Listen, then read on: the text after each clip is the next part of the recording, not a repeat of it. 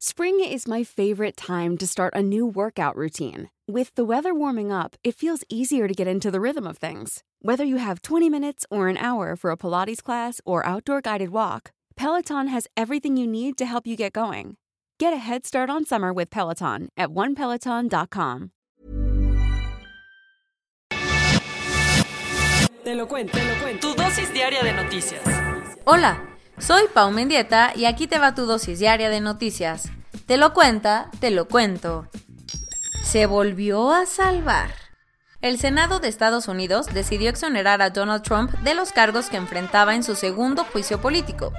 Por si estuviste perdido el fin, el sábado terminó el juicio político contra Donald Trump, quien fue acusado por la Cámara de Representantes de incitación a la insurrección por el ataque al Capitolio. Tras escuchar los argumentos de los congresistas demócratas, que tomaron el rol de fiscales, y los dichos de la defensa de Donald Trump, los senadores tomaron la decisión de absolver al expresi por todos los cargos, algo que ya habían hecho el año pasado durante el primer impeachment de Trump.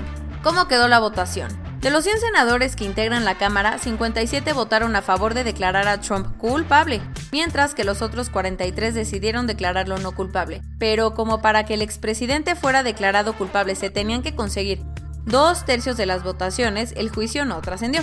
Los que le dieron la espalda a Trump, en total, siete senadores republicanos decidieron darle la espalda a su compañero de partido y votaron por declarar como culpable a Donald Trump, quienes Richard Burr, Bill Cassidy, Susan Collins, Lisa Murkowski, Pat Toomey, Ben Says y Mitt Romney, quienes fueron duramente criticados por varios miembros de su partido.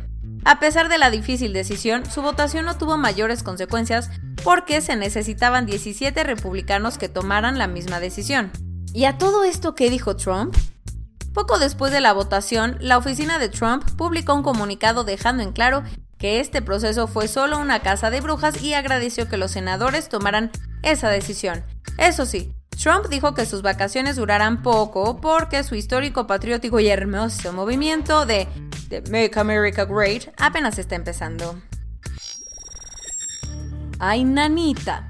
Las autoridades de Guinea declararon una situación de epidemia por los siete casos de ébola que se han registrado recientemente en el país africano todavía le estamos pasando fatal, que digo fatal, con la pandemia del COVID-19 y ahora ya hay una nueva emergencia epidemiológica, epidemiológica que le está poniendo los pelos de punta a más de uno.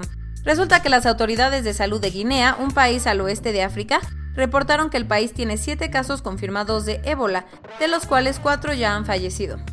Estos casos son los primeros que se registran en aquella parte del continente desde la epidemia del 2013 al 2016 la cual inició en ese mismo país y dejó más de 11.300 muertos a causa del virus. Al parecer, una persona falleció de ébola en los últimos días de enero y su funeral se realizó el 1 de febrero y muchísimos de los asistentes empezaron a desarrollar síntomas como diarrea, vómito, sangrado y fiebre. Por su parte, la misión de la OMS en Guinea dijo que van a desplegar una rápida respuesta técnica y de infraestructura para enfrentar este brote y evitar que la situación empeore.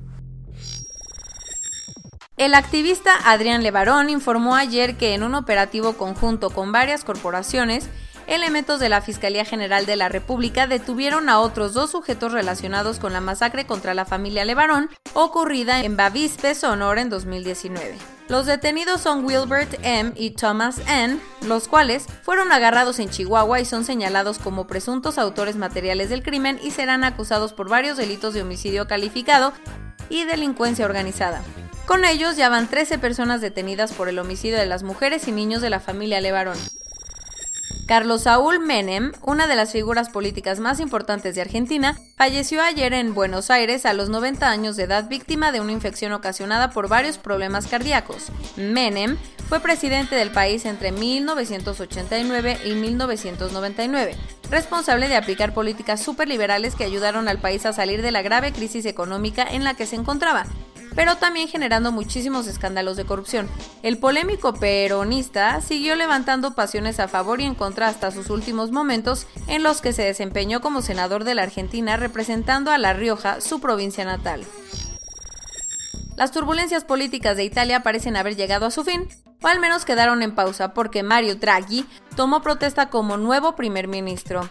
Después de la renuncia de Giuseppe Conte, el exdirector del Banco Central Europeo logró conseguir los apoyos de los principales partidos políticos de Italia, desde los de extrema derecha como el Movimiento 5 Estrellas hasta fuerzas mucho más liberales y pro-europeas.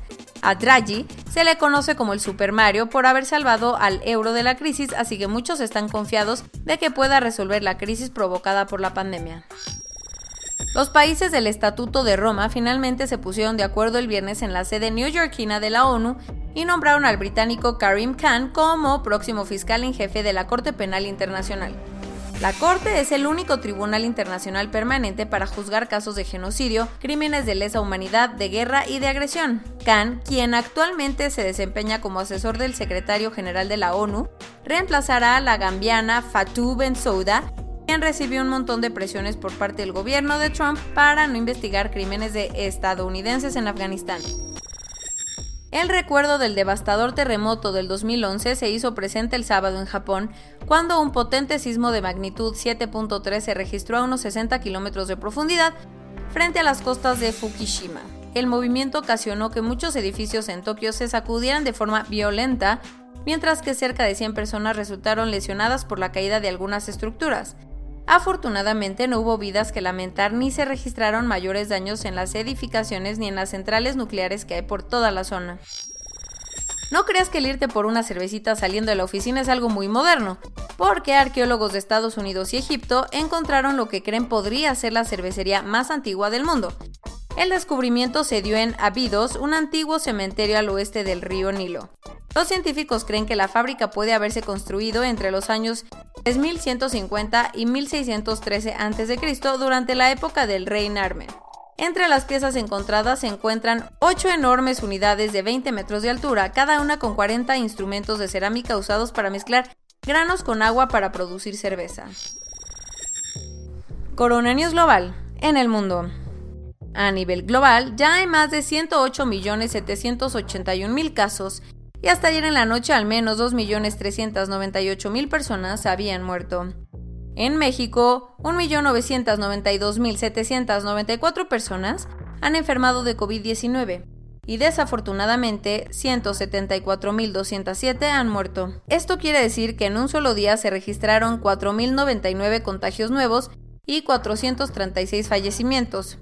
Lo bueno, dicen, según esto, que lo bueno es que ya van Imagínense, 726.313 personas vacunadas. O sea, ayer se pusieron 335 vacunas en todo el país. ¡Guau! No 335.000, 335 vacunas en todo el país. A este paso, terminamos en el año 3000. El presidente López Obrador anunció que hoy iniciará la campaña masiva de vacunación en adultos mayores de las 32 entidades del país los primeros vacunados serán personas en los 330 municipios más pobres y alejados de México. Para lograrlo, México recibió el sábado por la noche un cargamento de 870 mil vacunas de AstraZeneca procedentes de la India. El canciller Marcelo Ebrard estuvo acompañado por el embajador indio durante el arribo del avión. A partir de hoy, la Ciudad de México y el Estado de México regresarán a semáforo naranja, por lo que se permitirá la reapertura de algunas actividades económicas. Las tensiones entre China y la Organización Mundial de la Salud siguen creciendo porque ayer un miembro del equipo de la OMS que investiga el origen del brote en Wuhan dijo que el gobierno de Pekín ha rechazado entregar cierta información clave. Haha, very suspicious. Y hablando de esto, CNN informó que el equipo de la OMS en Wuhan ha encontrado que en diciembre del 2019 el virus estaba mucho más extendido en la ciudad china de lo que se reportó. Hijos. Tras haber confirmado tres nuevos casos de transmisión local la semana pasada, la primera ministra de Nueva Zelanda, Jacinda Ardern, ordenó un confinamiento estricto de tres días en Auckland. La Universidad de Oxford anunció que empezará a probar su vacuna desarrollada en conjunto con AstraZeneca en niños mayores de 6 años, siendo el primer fármaco en empezar análisis en población pediátrica. Autoridades del Lahore Zoo en Pakistán reportaron que dos de sus tigres fallecieron de una enfermedad respiratoria viral, probablemente ocasionada por el SARS-CoV-2. Pobres tigrillos. Y esto es todo por hoy. Nos vemos mañana con tu nueva dosis de noticias. Pau Mendieta se despide.